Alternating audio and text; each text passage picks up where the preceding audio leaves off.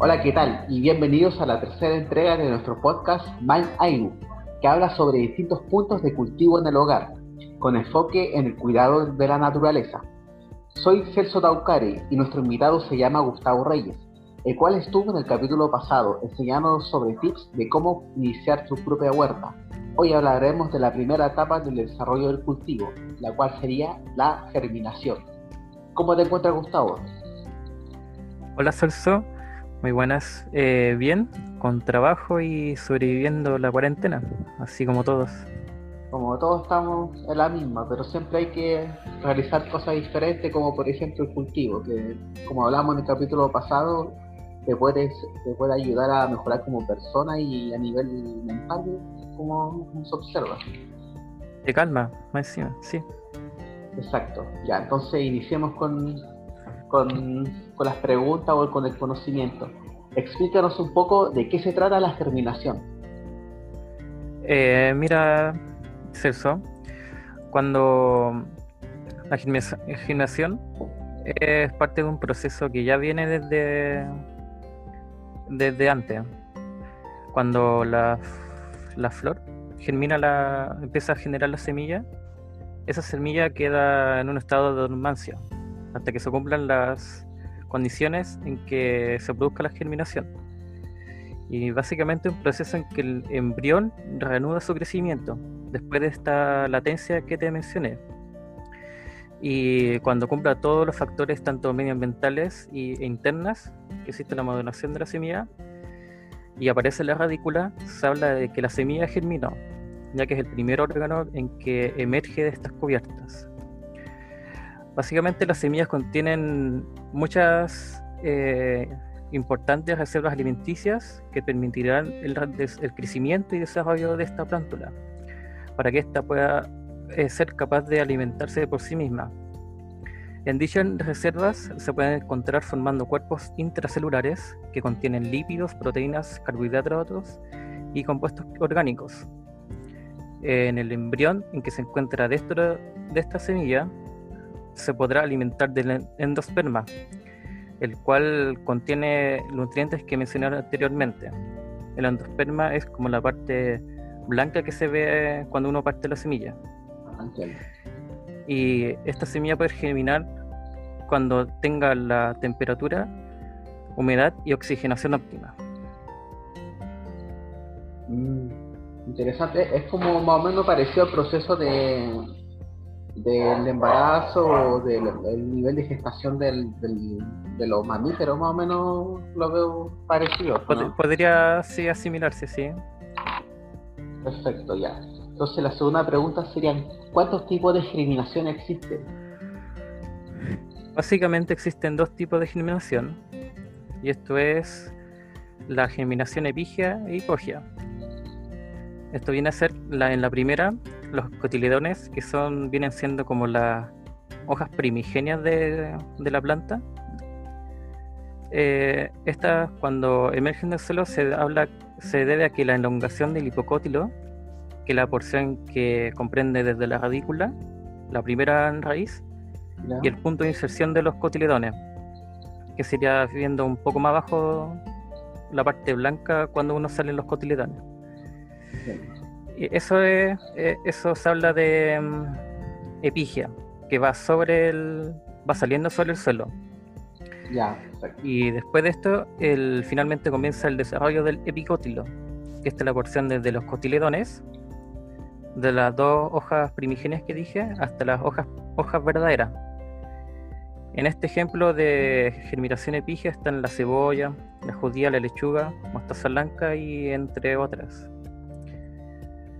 En la germinación hipogea, el hipocótilo es corto, o sea que no es nulo, y los cotiledones permanecen enterrados, las hojas primigenias que te hablé, y solo la plúmula es la que sale del suelo, que viene siendo como una parte aérea de la, de la, de la semilla. Ahí uno, uno va a saber cómo es la plúmula Luego de esto se alarga el epicótilo y aparecen las primeras hojas verdaderas. Ejemplo de esta germinación hipógea es como el trigo, el maíz, generar algunos cereales en guisantes, en habas y entre otras. Entonces, la hipogia también sería las papas, ¿no? Eh, es que la papa es un tubérculo, esa es como un reservorio. Ah, entiendo. Entonces, o sea, como por, por lo que entiendo es que la, la epigia es la que crece un poco hacia arriba. Sí. ¿O no?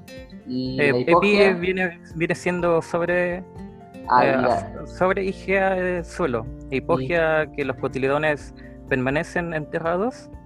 Ah, ya. Eh, ¿Entiendes? Más o menos. Sí, entiendo. Entonces, entonces, para dejarle claro a las personas que escuchan, la, la epigia es aquella que es sobre el suelo y la hipogia es que se mantiene dentro del suelo gran parte de su cuerpo como planta. Los, cotiledones. Los cotiledones permanecen arriba en epigia y la hipogia, los cotiledones no, no aparecen. Ah, aparecen al tiro las primeras hojas verdaderas. Perfecto. Entonces ya me queda claro. Y yo creo que a los escuchantes también les queda claro cuando, sí. Y ahora, ¿cuál sería la, ¿cuáles son las etapas de la germinación eh, la germinación comprende tres etapas, que es la inhibición, la hidratación, la utilización de reserva. Aquí se desarrollan varios metabolismos internos y mm, después termina con la germinación, o sea, cuando ya emerge la, la radícula. Esas son las tres fases de la germinación. Serían las tres etapas de la germinación. Entonces, eh, sería hidratación, eh, metabolismo interno y ya cuando empieza a emerger. Ya, entonces la radícula. Hidratación, metabolismo y el crecimiento ya, el primer crecimiento, la primera salida de, de la, radícula, que el primer órgano, el, primer órgano que sale de la semilla es la radícula. Viene siendo como la primera, la primera raíz. Ya, esa sería la última etapa, el, el crecimiento de la radícula. Sí, otra cosa que igual no mencioné es que los cotiledones, su función principal es entregar nutrientes eh, a, la, a, la, semilla para que después pueda formar las primeras hojas verdaderas. Cabe destacar que los cotiledones no, no fabrican su propio alimento, solo sirve de reservorio. Y mm. tampoco no tiene fotosíntesis en sí a lo que te refieres como, como reservorio es que juntan los nutrientes. Sí, son los, los cotiledones juntan los nutrientes que están dentro de la semilla.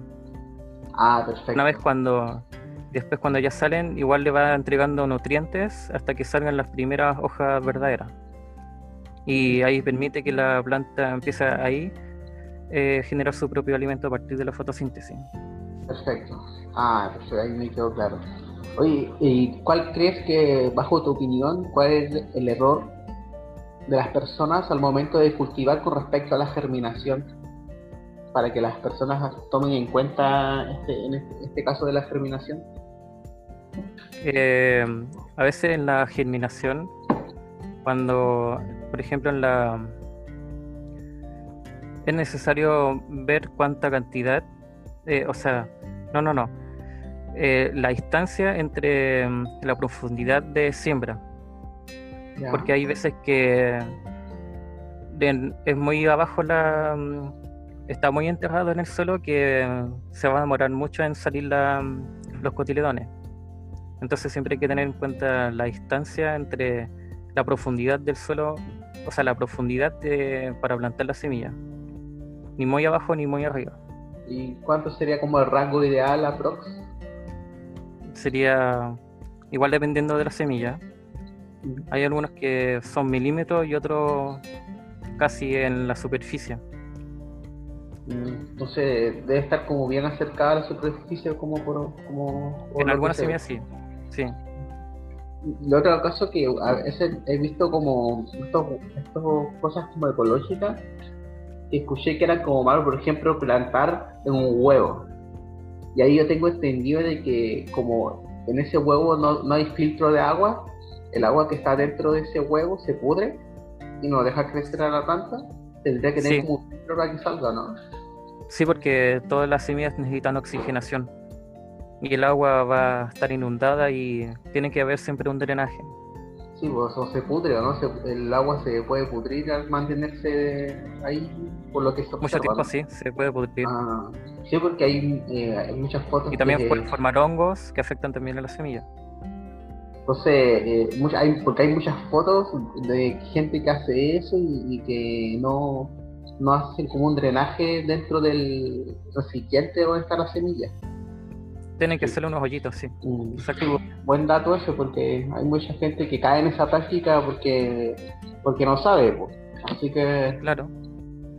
Bueno, eh, bueno, muchas gracias Gustavo. Eh, el tiempo se nos está acabando y son buenos los conocimientos que has entregado, han sido súper valiosos.